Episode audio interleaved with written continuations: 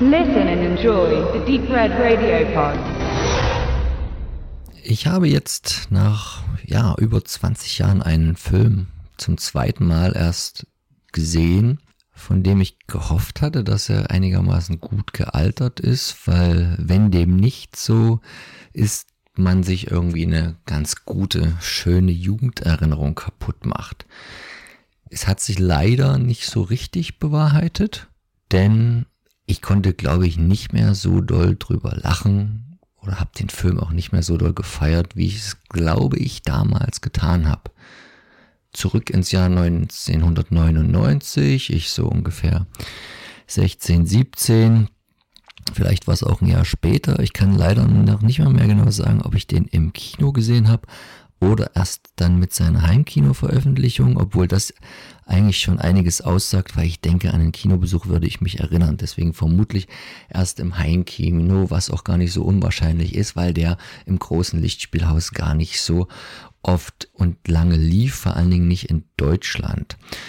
Wovon rede ich eigentlich? Ich rede von Idle Hands, die Killerhand, der 99 in die Lichtspielhäuser kam in den USA aber relativ schnell äh, überschattet und überkreuzt vom Columbine-Massaker, was dann sehr eifrige Sittenwächter dann ähm, direkt mal quergelegt haben und mal wieder die Filme, wie zum Beispiel die Killerhand, daran schuld waren, was da in dieser Highschool passiert ist und was die beiden äh, Jungs da abgezogen haben.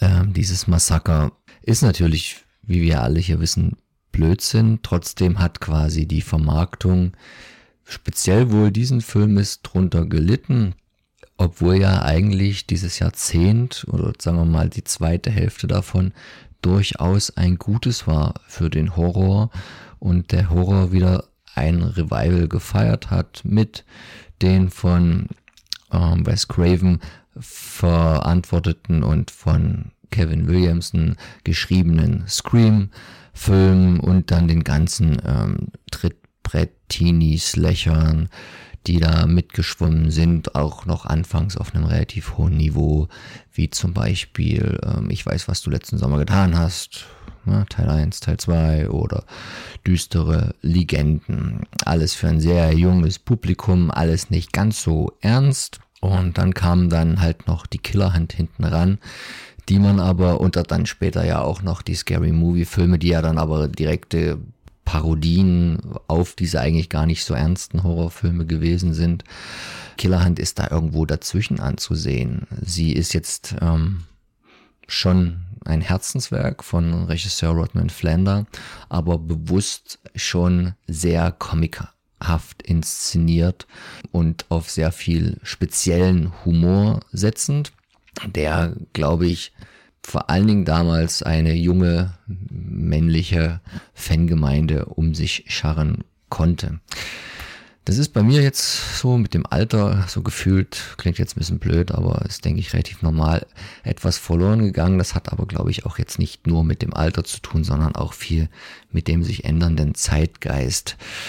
Denn der Film besteht halt aus, naja, gar nicht so viel spannenden Einlagen, obwohl er schon versucht, relativ klassisch auch angelehnt an die vielen großen Vorbilder, Horrormomente zu erzeugen, aber dann doch auch eher auf Splatter-Schauwerte setzt, die ganz ordentlich umgesetzt sind und einigermaßen sich gut mischen aus ähm, klassischen äh, FX aber auch schon einigen ähm, Computereffekten. Das ist auch heutzutage noch einigermaßen genießbar. Da waren auch Profis am Werk, auch wenn es heute erst recht nicht mehr und auch schon damals jetzt nicht die große Neuerung war, vielleicht mit dem kleinen Unterschied, dass man es vielleicht zur damaligen Zeit, Ende der 90er Jahre, noch nicht so oft und breit auch im Kino gesehen hat.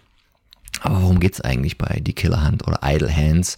Was bedeutet untätige Hände oder ja, unnütze Hände? Das kann man ein bisschen mehrdeutig auslegen. Ein Mörder geht durch eine kalifornische Kleinstadt um und äh, es gibt so Ausgangssperren auch für Teenager. Das Leben ist relativ langweilig. Die drei Freunde, so Kiffer-Dudes um Anton, der ja hier gespielt wird von Devin Sauer, einer seiner Kumpels Seth Green und der andere Elden Hansen. ähm, sind davon irgendwie wenig beeindruckt, weil ihr Leben besteht eh nur äh, daraus, den ganzen Tag vor der Glotze zu hängen und sich eine Bon nach der anderen reinzupfeifen. Und das ist irgendwie dann so eintönig oder dann doch schon ihn befriedigend, dass er gar nicht merkt, äh, der Anton, dass irgendwie seine Eltern seit ein paar Tagen schon verschwunden sind. Erst ganz klassisch, wenn der Kühlschrank auf einmal nicht mehr aufgefüllt ist oder die Milch sauer geworden ist. Der Mörder geht um und ja, wie man sich schon ein bisschen denken kann, und das ist jetzt auch kein Geheimnis, merkt man schon am Titel, ist der Mörder nicht der Anton selbst, aber seine Hand, die da von irgendeinem Dämon und irgendeinem Geistefluch besessen ist und äh, er am Anfang noch gar nicht merkt, dass die da so ein bisschen fremdgesteuert Sachen macht, sprich auch äh, Leute um die Ecke bringt und er da wenig dazu tun kann, bis es irgendwann auch mal zu einem wissentlichen Problem für ihn wird und er seine Hand natürlich immer weniger unter Kontrolle halten kann, die einen immer größeren Jagdtrieb entwickelt. Äh, Im doppelten Sinne für ihn ungünstig, weil irgendwie in der Nachbarschaft ein cooles Mädel, auf das er abfährt, gespielt von Jessica Alba, tatsächlich auf so einen Typen wie ihn, für mich schon immer sehr unverständlich gewesen, ähm, was sie an ihm da so findet, da Avancen macht und äh, es natürlich umso schwerer ist, so das, das Mädel zu daten, wenn man da so eine Hand hat, die äh, so ein bisschen aus der Reihe tanzt, im wahrsten Sinne des Wortes. Naja, und da gibt's halt ganz viele Komplikationen. Er moxt dann im Laufe des Films auch noch ähm, weitere Leute ab. Dazu gehören seine besten Kumpels, die äh, begräbt er dann, um das auch so ein bisschen zu vertuschen. Und dann kommen die wieder als Zombies und äh, klopfen lauter coole Sprüche dann weiterhin. Und zum Glück ist ja auch noch irgendwie gerade Halloween-Zeit, deswegen fällt es auch gar nicht auf, wenn da noch so zwei Untote durch die Gegend laufen und am Ende endet alles bei einem großen großen Schulball. Das ist dann auch irgendwie das, passenderweise das einzige Event, was es noch gibt für Schüler. Das erinnert dann natürlich auch so ein bisschen irgendwie an, an Carrie, also Rodman Flander, der Re Regisseur, bedient sich da auch aus der, aus dem Sammelsurium an Filmen und zwischenzeitlich muss äh, der Anton noch überlegen, was er da mit seiner Hand macht und jetzt könnte er mal überlegen, wenn man die Hand loswerden will, da bleiben da jetzt nicht so viele Möglichkeiten. Und dann taucht noch so eine, ja, eine, ich weiß gar nicht, was es ist, eine, eine, eine jemand, der das bekämpft, diese Art von von besessenen Händen so eine, so eine Geisterjägerin auf, die der Hand ans Leder will. Naja, und, und, und, und.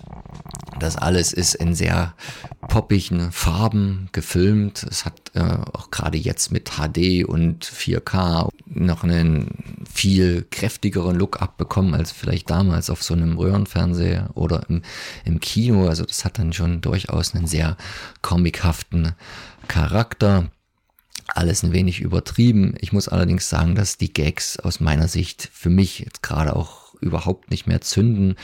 Deswegen kann ich äh, auch so die Meinung vom Kollegen Christoph N. Kellerbach jetzt gar nicht so richtig teilen. Der hat ja nämlich für Just Bridge, da ist das Ganze rausgekommen, in einem Mediabook, Blu-ray und DVD, das, das Booklet verfasst, sehr liebevoll. Also ihm scheint das ein, ein, ein Herzensfilm zu sein. Er lehnt sich auch so weit aus dem Fenster und sagt, das ist eigentlich eine der besten Komödien der 90er Jahre das will ich jetzt gar nicht weiter ähm, bewerten. Für mich trifft das definitiv nicht zu. Was natürlich ganz gut gemacht sind, sind die, die Szenen mit den, mit den, mit der Hand, wenn sie dann nicht mehr an Antons Körper ist. Ich denke jetzt nicht, dass ich zu doll spoilere. Da gibt es natürlich auch dann wiederum große Vorbilder wie Tanz der Teufel 2 und äh, Filme, in denen eine Hand vorkommt, natürlich irgendwo auch die Adams Family, das eiskalte Händchen und ähm, da hat man sich schon vielseitig inspirieren lassen und das ist dann auch sehr gut getrickst von auch von einem Schauspieler, der die Hand spielt, in Anführungszeichen, der das auch durchaus gewohnt war. Die Blu-ray kommt mit oder besser gesagt, das Mediabook kommt jetzt leider nur mit Deleted Scenes. Das finde ich auch immer ein bisschen schade, weil das ist ja nun irgendwie auch schon ein Film, der, man möchte es kaum glauben, über 20 Jahre auf dem Buckel hat. Da hätte ich mir für so ein, für so ein, so ein Mediabook neben dem Booklet-Text noch irgendwie ein bisschen mehr gewünscht. Die Leute sind jetzt alle noch nicht so alt. Ähm, da hätte man vielleicht noch ein paar Extras zusammenstellen können. Ansonsten ist das alles okay. Ähm, ich will eigentlich damit schließen und sagen, warum er für mich nicht so gut funktioniert. Nicht nur, weil ich jetzt älter geworden bin und den Humor vielleicht einfach gar nicht mehr so die Zielgruppe bin. Nein, es ist halt auch ein bisschen sein Kind seiner Zeit. Der, er hat eine ganz große, sagen wir mal, zum Teil Political Uncorrectness, die auch hier gleichgesetzt wird mit dem Humor von South Park. Das finde ich aber auch nicht unbedingt so. Ich finde auch immer, South Park war da tiefgründiger in seinem Vorgehen. Hier ist es einfach zum Teil auch sehr plump, sehr effektreicherig. Jessica Alba rennt die ganze Zeit im Film eigentlich fast nur, nur nackt rum. Das ist sehr bezeichnend. Sie hat ja dann äh, sehr viele so eine Rollen gespielt und auch aus dieser Debatte raus, wie werden Frauen gezeigt, wie werden Frauen medial aufbereitet, ähm, würde man da, denke ich mal, heute ziemlich viel anders machen, könnte man den nicht mehr so gut verkaufen. Auch einem jugendlicheren Publikum, glaube ich, nicht mehr. Deswegen ein Film, der da in der Perspektive nicht so gut gealtert ist. Aber für die Nostalgiker unter uns äh, immer noch ein recht netter Griff, ein netter Zeitvertreib von 90 Minuten, vor allen Dingen mit ganz guten Effekten und Gesichtern, die man auf jeden Fall zumindest damals gern gesehen hat. Ja, sehr gut gealtert dafür der punkrockige Soundtrack der 90er Jahre, Street Punk vom Feinsten angeführt von The Offspring, die hier einiges äh, von den Ramones zum Beispiel covern und auch einen kleinen Live-Auftritt im Film an sich haben, der ziemlich abrupt und drastisch auch endet beim Schulball, eigentlich mit die einer der lustigsten Szenen und gleichzeitig splatterigsten. Das ist auf jeden Fall was, was positiv noch hier hinten zu erwähnen ist und gut dem Zahn der Zeit getrotzt hat. Die Killerhand bei Just Bridge, jetzt erschienen im Mediabook.